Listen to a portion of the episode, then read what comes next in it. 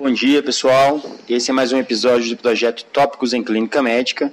Meu nome é Warley Silveira, sou preceptor do estágio de enfermaria da residência de Clínica Médica do Odilon Berens. E hoje o assunto é: teicoplanina é realmente menos nefrotóxica do que vancomicina? Verdade ou mito? Para falar sobre o assunto, vou conversar hoje com a já quase R2 de Clínica Médica do Odilon Berens, Ana Cláudia. Ana, uma pergunta recorrente no dia a dia é se em pacientes com infecção por MARSA, é, estafilococos penicilina resistente, e de alto risco para injúria renal aguda, se a escolha de tecoplanina é capaz de reduzir a nefrotoxicidade do tratamento quando comparado à vancomicina.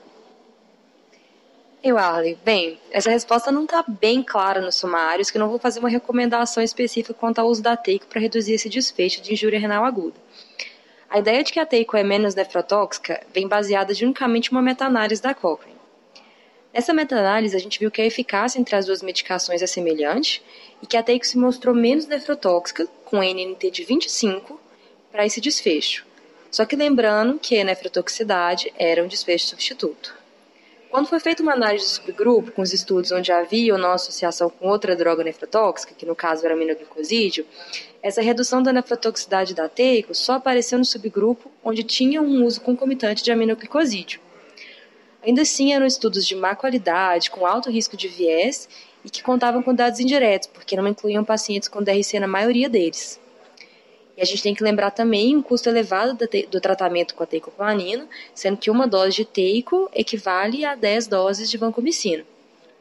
Então, diante disso, a gente fez uma recomendação de não usar teicoplanina de rotina em todos os pacientes com risco de evolução para injúria renal aguda e considerar naqueles que têm muito alto risco ou que já estão em vigência de piora da função renal em uso da vancomicina.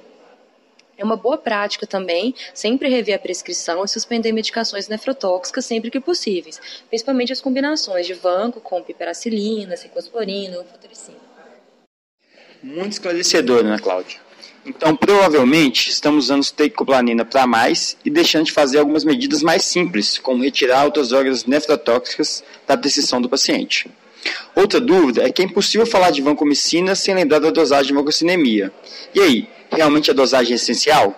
A vancomicina é sabidamente um antibiótico de farmacocinética complexa, e uma mesma dose dessa droga pode gerar níveis séricos completamente diferentes em diferentes pacientes.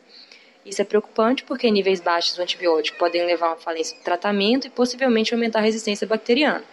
Da mesma forma, os níveis inadequadamente altos aumentam a nefrotoxicidade de uma forma dose dependente.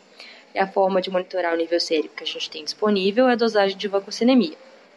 Ela foi capaz de melhorar a eficácia clínica, porém o que chama atenção é que essa eficácia clínica não foi bem definida, porque não impactou em redução da mortalidade, em tempo de internação ou em tempo de uso de antibiótico porém seu uso foi capaz de reduzir a nefrotoxicidade, o que era um desfecho substituto, já que não houve nenhum grupo evolução para diálise.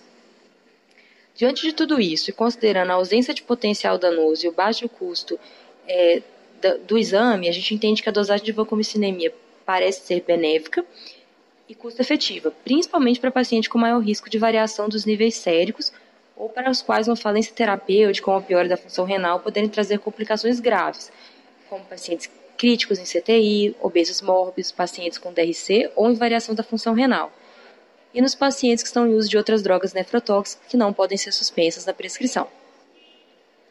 Excelente, Ana. Muito obrigado pelas informações. Então, para sedimentar, não trocar banco puteico de rotina, mas considerar naqueles pacientes que evoluem com piora da função renal, especialmente naqueles de maior risco de evoluir para a diálise, como os portadores de doença renal crônica. Antes de pensar em trocar vanco por teico, tem intervenções mais simples a serem, a serem feitas e, e, também eficazes, como suspender outras drogas nefrotóxicas sempre que possível, e evitar combinações de vanco com piperacilina tazobactam, aminoglicosídeos e enfotericina B. Por último, vancocinemia não deve ser uma rotina, mas deve ser considerado naqueles pacientes mais graves, com maior risco de evolução para diálise ou com distribuição mais errática da droga, como os doentes críticos, DRC avançada, obesos classe 3. É isso aí, pessoal. Obrigado por ouvirem e até a próxima semana.